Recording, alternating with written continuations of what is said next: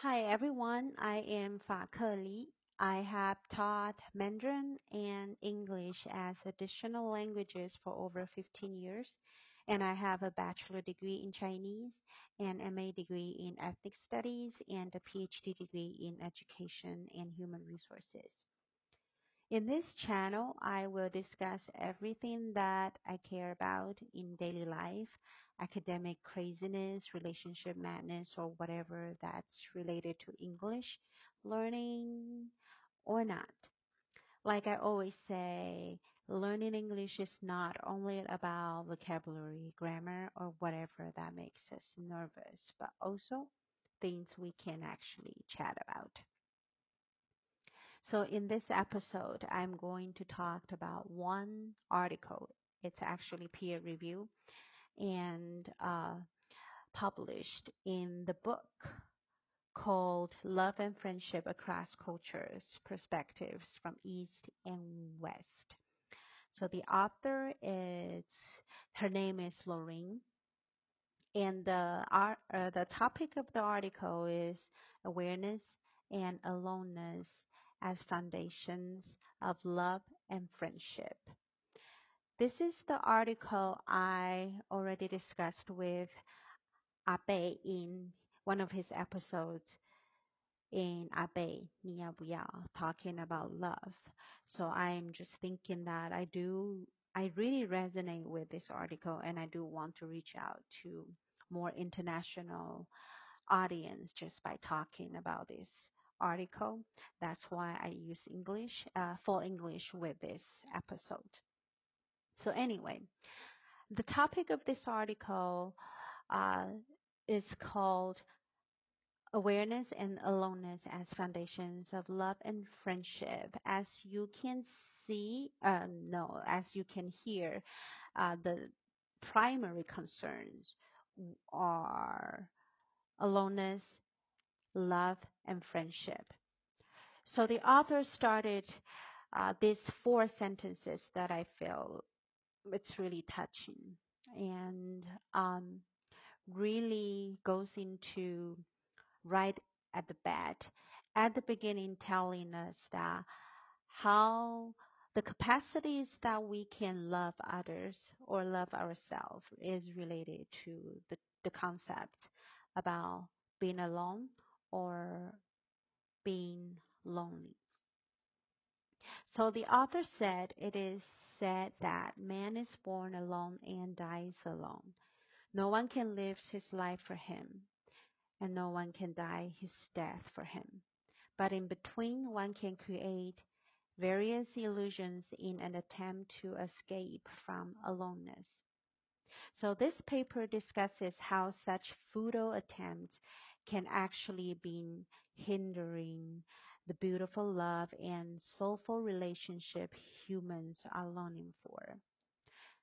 When I was reading this, especially in this part, I do resonate with the idea that we are, we were, uh, every one of us was born alone and we die alone. And for this concept, uh, just at least for me, I sometimes uh, you can call me that I'm too sentimental or I think too much. But when I sometimes I think about oh when I am about to die, um,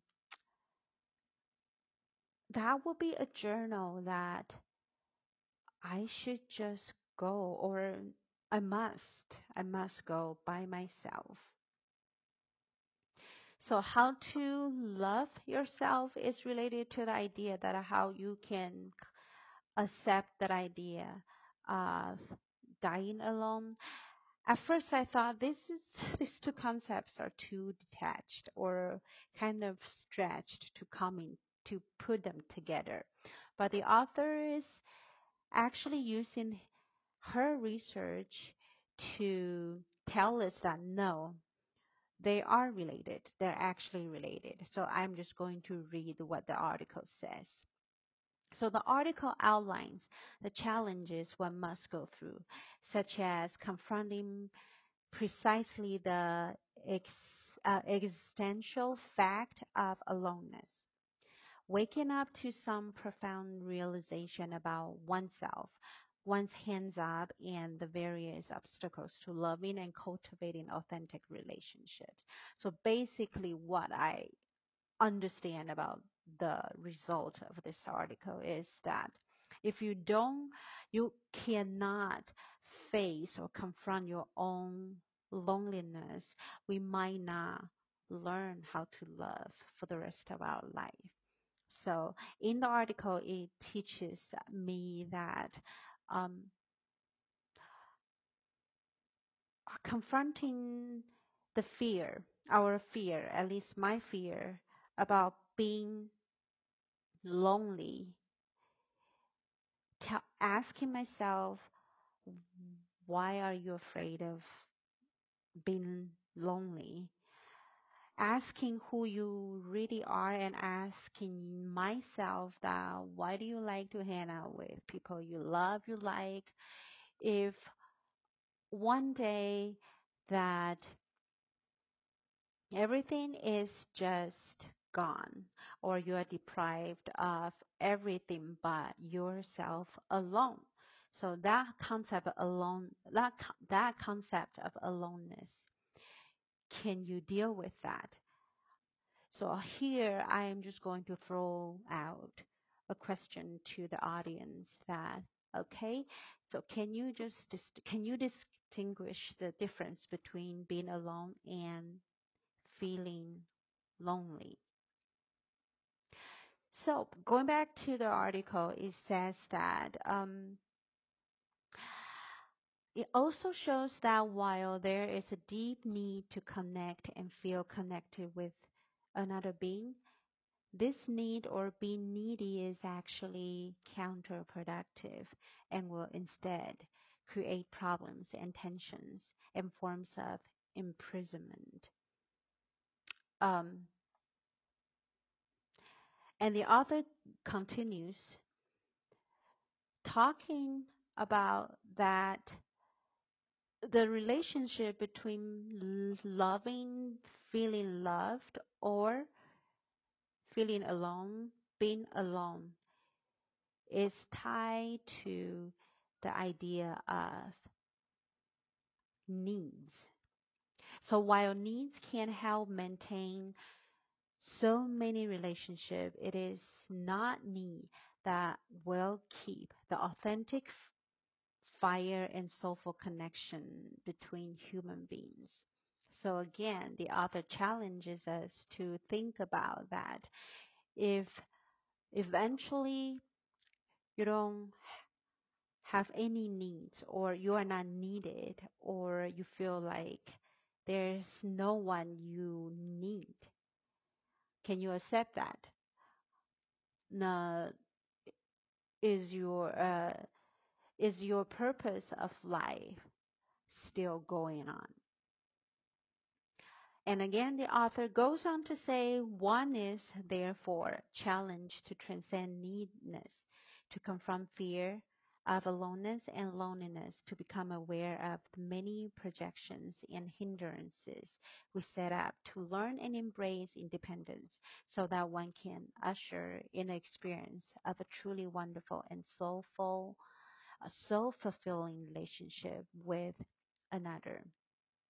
Okay, so the way I understand this article, let me just wrap up here, is that this article challenges each of us to think about what loneliness is for us. Being loved and loving ourselves and others. What is that? If some if, if one day that we are not loved or we don't have anyone that we want who whom we want to love, can we still feel that we deserve to love ourselves? So again, I'm not here to, to try to preach about, oh, you should just confront yourself all of a sudden after you hear this episode. I, this is just one way for me to kind of ponder that what love is and especially that, you know, there is a really famous Bible verses talking about love. Love is patient, is kind, it is not it is not jealous, it does not boast, and it does not exaggerate, and it doesn't seek self. It doesn't seek its own benefit. It is not easily angered and so on. It's really famous. Um, so the way that i understand love or i'm trying to do love uh, to to try to love is before it is really just from these verses because i don't think i can do it. So uh, and it's the love talked about in the the, the in I think it, oh yeah the first Corinthian chapter 13 and verses 4 to 7 in Bible. For me, it's like an entity. It's not something I can do it. At least I, I talked about this because I want to emphasize that that's how I understand love. Before, uh, how I understood love before. And on top of that, this article really challenges me to think about being love, loving. It might be related to how I concern, how I consider feeling lonely or being alone. All right. So